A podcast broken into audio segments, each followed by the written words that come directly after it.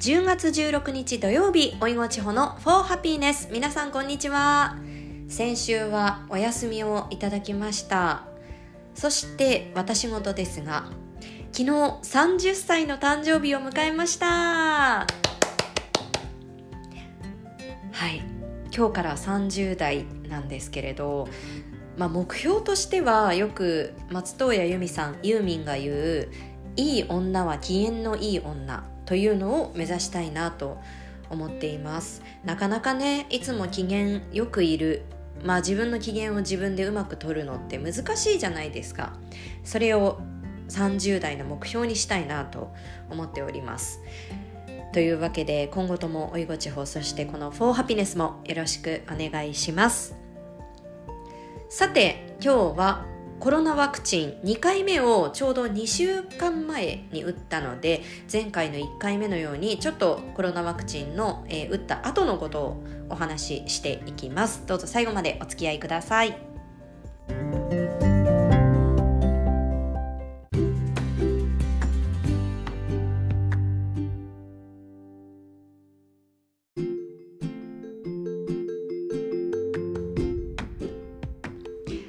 コロナワクチン私はモデルナを接種しているんですけれど10月1日金曜日に2回目を接種してきました。午前中の朝の10時30分ぐらいかなに2回目を受けたんですけれど、まあ、2回目の方が副反応きつい特にモデルナはきついということであのかなり構えてカロナールと経口補水液あとご飯が食べられなくなった食欲がなくなった時のために一応ウィーダーインゼリーとかおかゆ市販のですけれどを準備しました。カロナールは去年の秋頃に、えー、水疱瘡にかかりまして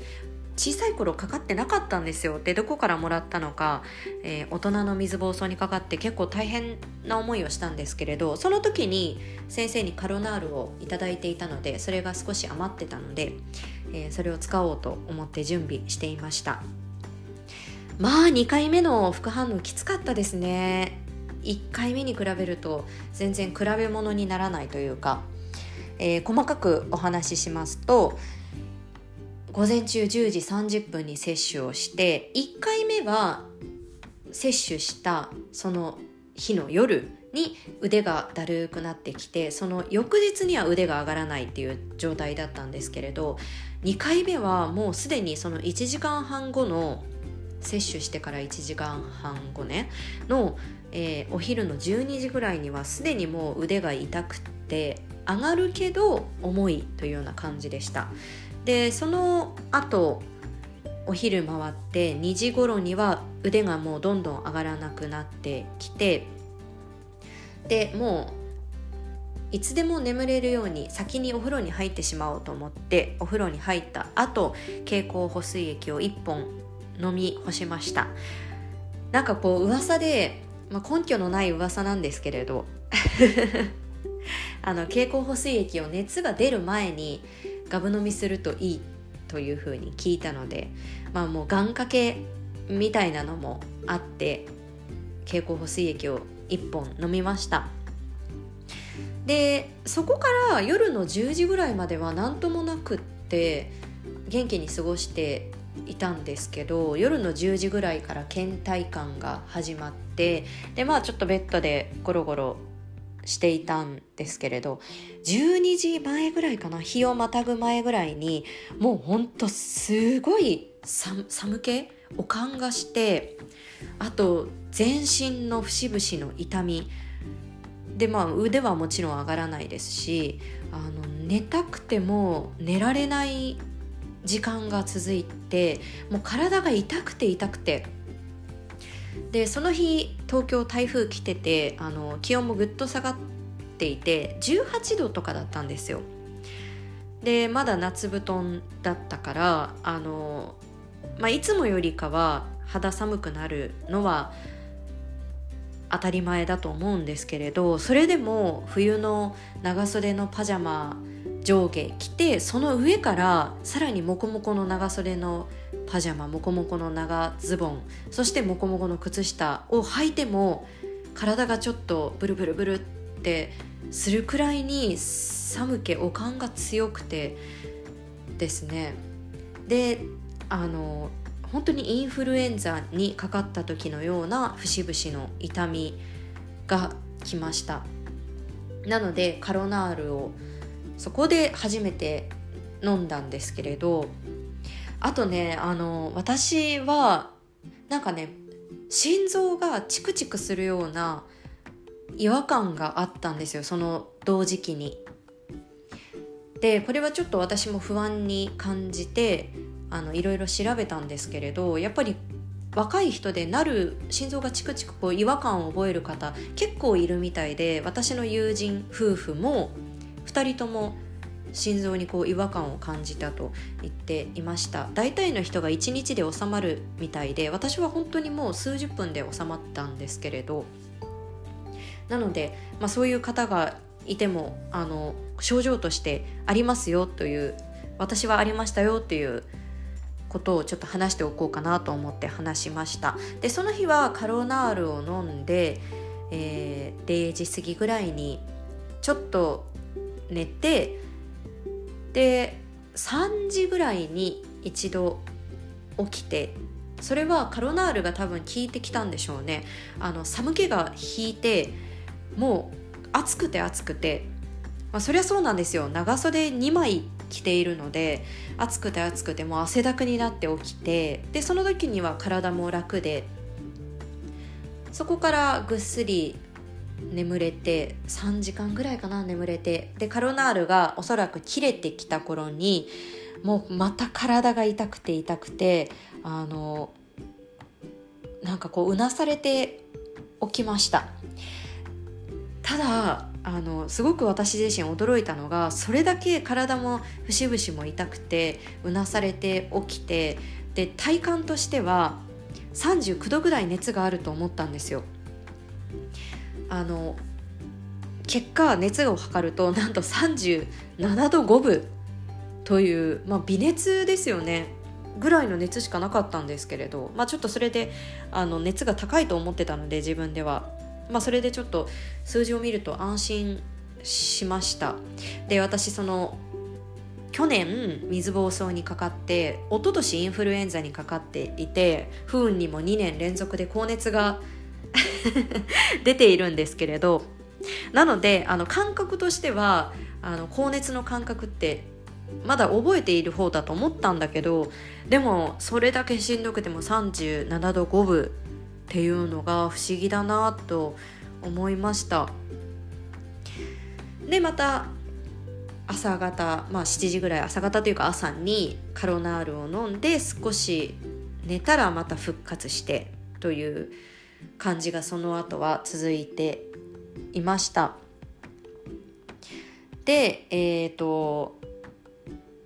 まあその翌日は熱がやっぱりあんまり下がらなくってカロナールを飲んでカロナールの効き目が切れるとまた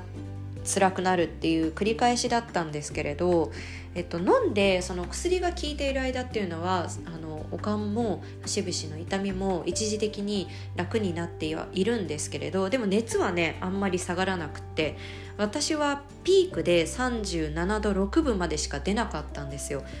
でカロナールを飲んでいる時でも37度3とかまでしか下がらなくてまあでもそれでもやっぱり節々の痛みがカロナールを飲むと取れたのであの続けて、まあ、時間を守って飲んでいました。でえっ、ー、と夜ぐらいですかね。翌日の摂取した翌日の9時ぐらいには、まあ、ちょっと体の痛みもマシになってきてなんかこう痛くなったりマシになったりというのを繰り返しその次の日日曜日接種から2日目は朝からもう全開熱もなく体も痛くないで腕も少し痛いくらいという、えー、体調は復活しましたただ日曜日あたりからモデルナアームになってあのかなり腕が触ってもいないのに真っ赤になってで痒くてという状態でそして、えーと、脇のリンパがすごく腫れて脇がめちゃくちゃ痛かったですね。という感じだったんですけれどなのでまあ私は、えーと、打った日のその夜から翌日だけなんかね3日間高熱出るっていう人もいるって聞いてたから、まあ、私は高熱は出なかったしあと1日と少しの症状で収まったのであのきっとかなりマシな方なんだろうなと思っているんですけれどあの前回もなんだけど1回目打った後も1週間くらい常に倦怠感があるみたいな状態が続いてであの2回目打った後も1週間くらいずっとなんかこう何をしててもちょっとしんどい本調子ではないっていうような感じが続いたんですよ。もう今は大丈夫なんですけどね。であとねちょっと女性ホルモンにも影響があるのかなという感じがしていてあのおそらく女性の方で同じことを感じている人も多いと思うんですけれど、まあ、ちょっとその辺りどうなんだろうっていうあの皆さんも是非どんな副反応があったかあの一般的にはこう公表されていないけれど自分はこういうものがあって副反応じゃないかなっていうものがあったら是非教えてください。私自身大きな副反応なかったんですけれど地味にちょっと続くものがあってあの今3回目とかね話あるけれどあどうなんだろう3回目。ちょっと嫌だなという感じがしております。という今日はワクチンのお話でした。でも人によってね違いますし、まあ、私はもう微熱程度で済んだといえばそうですしあと熱が出なかったっていう私と同世代で熱が出なくて、まあ、ちょっとした倦怠感が数日あっただけっていう人もいるので是非あの悩んでいる方がいれば、まあ、こういうこともあって熱が出ないっていう人もいるんだよっていうのも知っていただければなと思います。